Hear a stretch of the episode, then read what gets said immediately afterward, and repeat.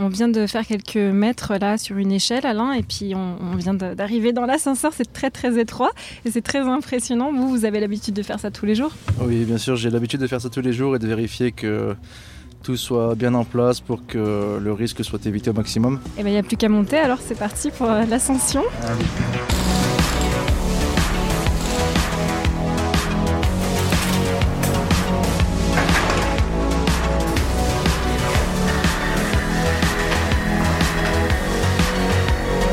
Connexion, épisode 1.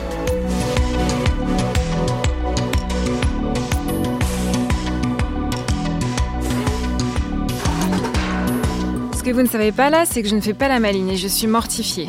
Je suis plantée au-dessus d'un chantier parisien, non loin du parc de la Villette, et si je monte dans cette grue, c'est parce que je me suis lancé le défi de voir où et comment le territoire se métamorphose et ce qu'il nous dit déjà de demain.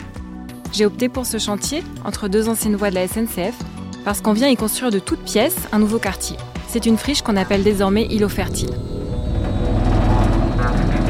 Je m'appelle Alain Primon, je suis grutier depuis deux ans et demi. Aujourd'hui, je suis en poste sur le chantier îlot fertile, porte d'Aubervilliers.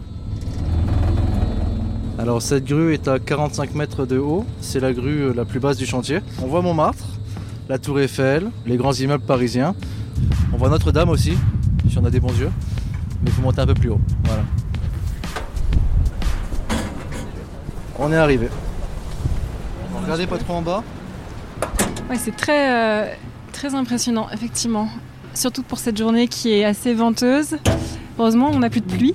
Là, quand vous allez sortir, ça va souffler un petit peu, donc vous inquiétez pas, ça va vous bouger un peu, mais c'est pas, c'est pas grave. La première fois que je suis monté, j'avais 18 ans, j'étais euh, aide-monteur de grue. J'ai eu peur. Je suis arrivé en haut, j'étais figé en fait.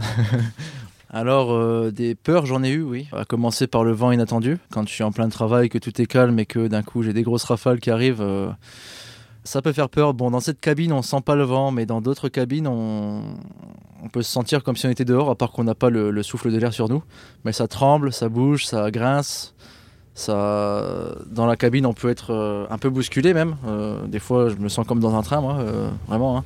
Des peurs, il peut y en avoir quand un compagnon un manque d'attention, ça peut arriver, c'est très rare, hein, mais euh, l'erreur est humaine, donc ça peut arriver qu'une charge soit levée et que après le levage, elle puisse devenir dangereuse. Donc ça, on y remédie très vite en descendant la charge et en, refaisant bien les choses.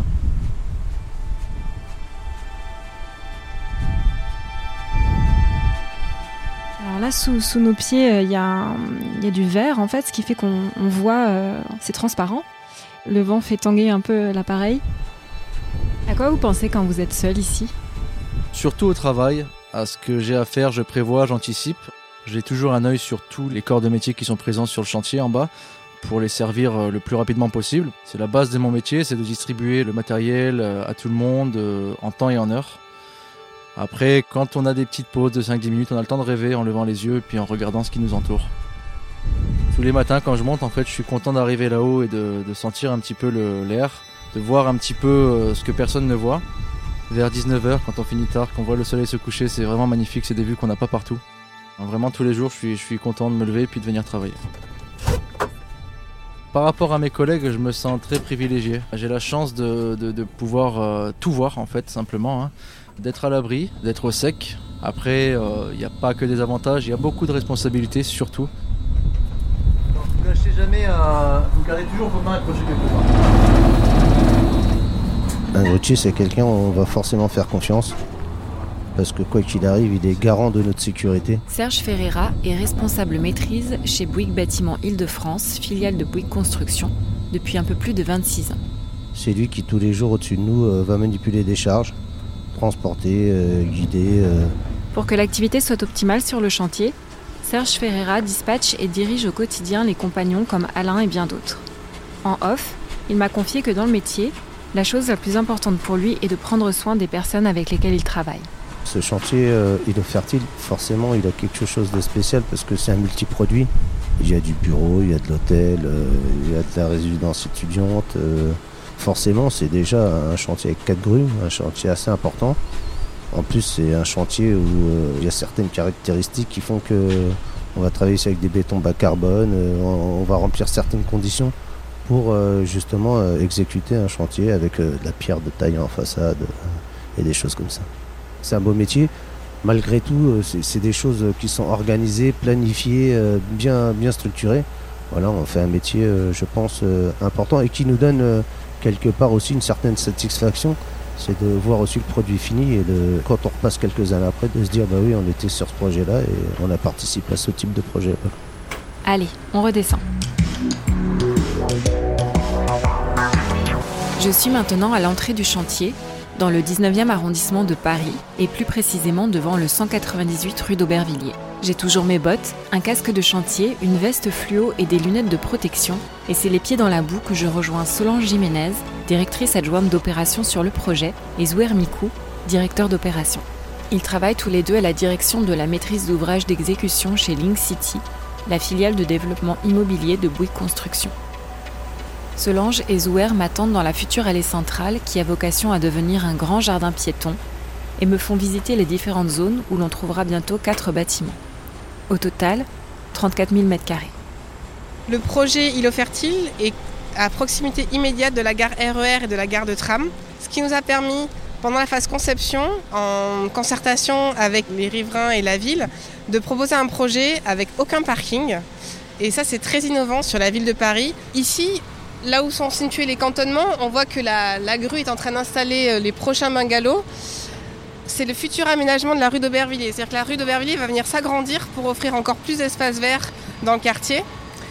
Ce qui caractérise notre projet, c'est vraiment une mixité très importante, puisqu'on réunit sur un même site des bureaux, un hôtel, un centre sportif, des logements, une résidence étudiante, une résidence jeune actif, des commerces.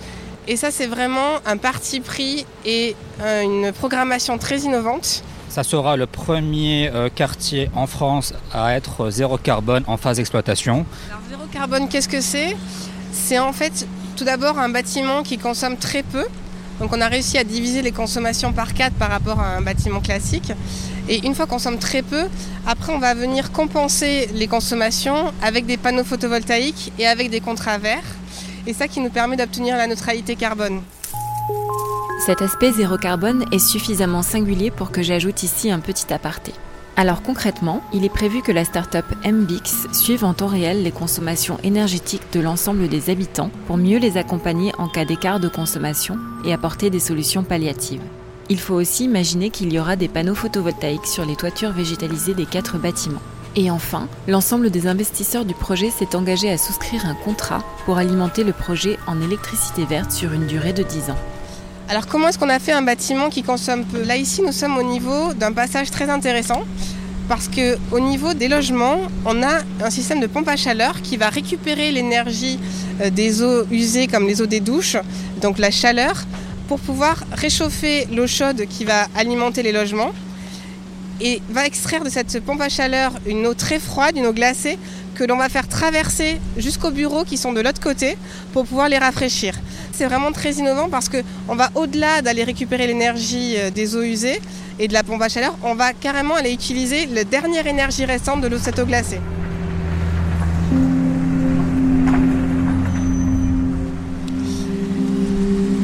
Nous sommes juste devant, dans l'entrée du futur euh, bâtiment de bureau qui représente 7400 m2 de surface utile. Et juste de l'autre côté, nous avons donc le bâtiment B où sera situé à la fois donc la résidence pour étudiants ainsi que l'auberge de jeunesse qui sera exploitée par le centre UCPA qui exploitera également le centre sportif au pied du bâtiment A.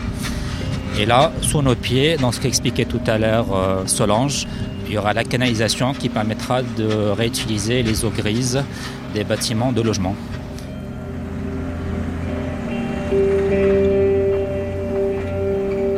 Nous sommes aussi face à l'entrée du futur Living Lab. Le Living Lab, c'est un local associatif qui va être géré par l'association Dédale, qui a déjà travaillé en amont du projet sur la concertation et qui va venir animer le site pendant 10 ans. Et l'intérêt de l'animation du site, c'est vraiment de réunir tous les acteurs du projet, ainsi que les riverains qui sont autour du projet. Notamment, on voit tous les logements du boulevard McDonald's et la gare Rosa Park. Et l'idée, c'est de venir proposer des animations régulières pour que euh, chaque personne puisse se rencontrer et puisse faire vivre ce site. L'idée aussi, c'est de tourner la plupart de ces opérations vers la biodiversité Notamment sur le site, on a beaucoup de bacs potagers, on a des arbres fruitiers. On imagine entre 100 à 300 kilos par an de récolte de fruits rouges. Et, donc l'idée, voilà, c'est vraiment que cette association euh, vienne animer tout ça pour que ça fonctionne. L'idée, c'est pas de livrer un bâtiment et qu'on s'en aille, c'est de livrer un bâtiment et que ça fonctionne. Il y a eu des travaux de démol, des travaux euh, d'injection, parce qu'on est situé dans un terrain avec plein de carrières euh, en souterrain. Nous avons réalisé également des travaux de pieux, de fondation et des travaux d'infrastructure. Et nous envisageons la première livraison à l'été 2021.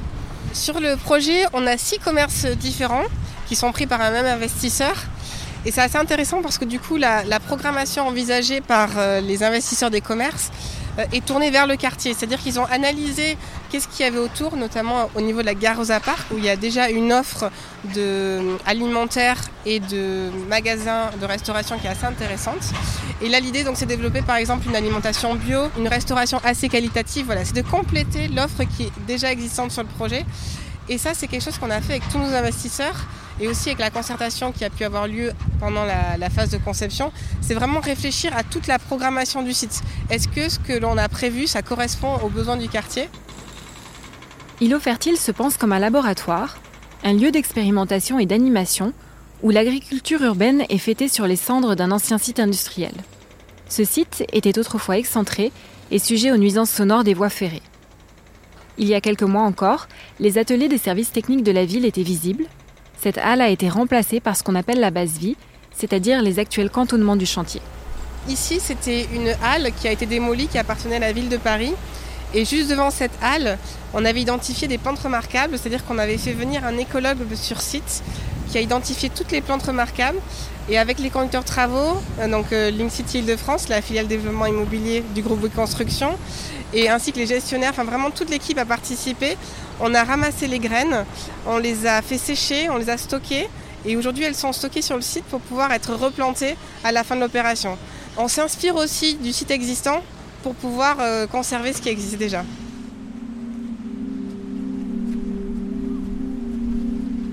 La notion de transformation du territoire, elle, euh, se vide quelque part à force d'être employée euh, euh, à tort et à travers, on pourrait dire. Chris Younes est philosophe, enseignante à l'école spéciale d'architecture et membre fondatrice du laboratoire GERFO, groupe de recherche philosophie, architecture, urbain et paysage. Mais euh, si on la prend au sérieux, si on prend au sérieux le fait que on hérite de quelque chose qui nous a précédé, qui a une reprise d'un héritage, d'un héritage qui est plus grand que nous, et que donc on, doit avoir le souci et, prendre soin de ce dont on hérite. On ne va pas transformer n'importe comment parce que tout lieu a sa propre euh, spécificité. C'est ça qui est extraordinaire dans, dans l'habitat, dans l'habiter, quand on réfléchit sur euh, l'habiter, la façon de faire établissement humain ou installation humaine, c'est qu'il y a une très grande diversité sur la planète, en France, mais partout dans le monde, dans la façon d'habiter comment éviter l'erreur d'une transformation qui écrase tout ce qui était déjà là? J'aime beaucoup travailler, voyez, sur euh, à partir d'un ouvrage de Kierkegaard qui a été traduit par la répétition. Une autre traductrice a proposé la reprise, mais j'aime bien l'idée de reprise, c'est repartir d'un lieu tel qu'il est et le transformer à partir de ce qu'il est déjà. En ville, on n'installe pas la biodiversité, on la tire. Ce fut toute l'ambition d'Olivier Lemoine, écologue chez Elan, filiale conseil en immobilier de Bouygues Construction. Son rôle Intégrer la biodiversité le plus largement possible à nos territoires urbains. Dans le monde du bâtiment, c'est une mission qui gagne peu à peu sa place par la sensibilisation des architectes ou paysagistes. L'écologue valorise la relation au site pour qu'il ne se limite pas à un espace vert décoratif.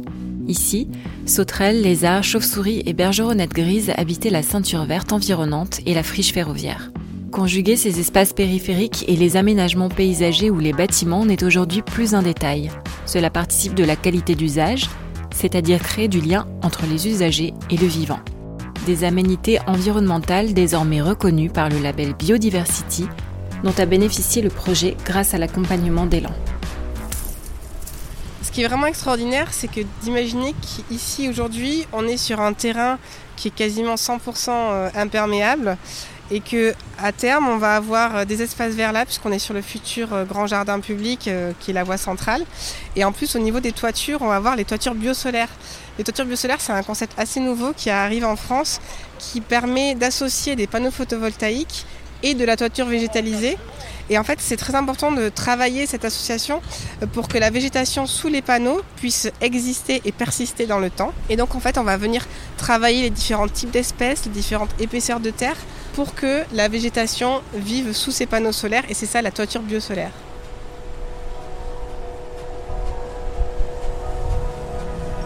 Nous venons de terminer le tour du terrain et ce qui va être intéressant au cours des prochains mois, c'est de voir les bâtiments se construire. On va pouvoir voir ce quartier que nous avons imaginé, le bâtiment de bureaux, le bâtiment d'hôtel, la base logistique, le centre sportif, les logements, voilà, tout ce quartier, cette mixité urbaine se créer. Et on espère que vraiment cette transformation va être sur la durée et que toute l'animation du site qu'on a prévu pendant 10 ans va pouvoir permettre à ce quartier de vivre et surtout que ce premier quartier zéro carbone de la ville de Paris soit un vrai exemple et soit le premier projet parmi beaucoup d'autres. Euh, qui dit fermer dit le contraire de ce, qui, ce que je souhaite pour la ville de, euh, qui arrive. Parce que pour moi, la ville de demain, c'est la ville qui arrive. Et donc, c'est là qu'on a besoin de cette utopie euh, concrète, qui serait une ville hospitalière, euh, accueillante aux différentes formes de vie et de vitalité et qui réanimera, euh, régénérera les synergies de proximité. Mais sans se fermer sur le local, sans que ça soit le local fermé, ce sera une économie de solidarité, de proximité, mais ouverte au monde ouverte au monde, parce que sinon ce serait une grande régression, puisque finalement l'odyssée de l'humanité a toujours été euh, d'élargir les rencontres. Je ne parle pas des dominations, parce que malheureusement les rencontres ont des fois été aussi des dominations, des colonisations, des destructions. Mais la rencontre peut être aussi une rencontre d'ouverture, une rencontre d'accueil, d'hospitalité. Alors ça c'est une promesse, elle est à inventer. Je pense que beaucoup de nouvelles générations sont dans cet état d'esprit. Je le vois avec mes étudiants. Euh, ils sont très très ouverts à cette idée que le monde est à partager et qu'il s'agit que chacun prenne sa place, juste sa place, pas trop de place. Merci d'avoir écouté ce premier épisode. S'il vous a plu, n'hésitez pas à nous le dire sur les réseaux sociaux de Bouygues Construction et à nous ajouter 5 étoiles sur Apple Podcast. Connexion est un podcast de Bouygues Construction disponible sur toutes les plateformes de podcast. À bientôt!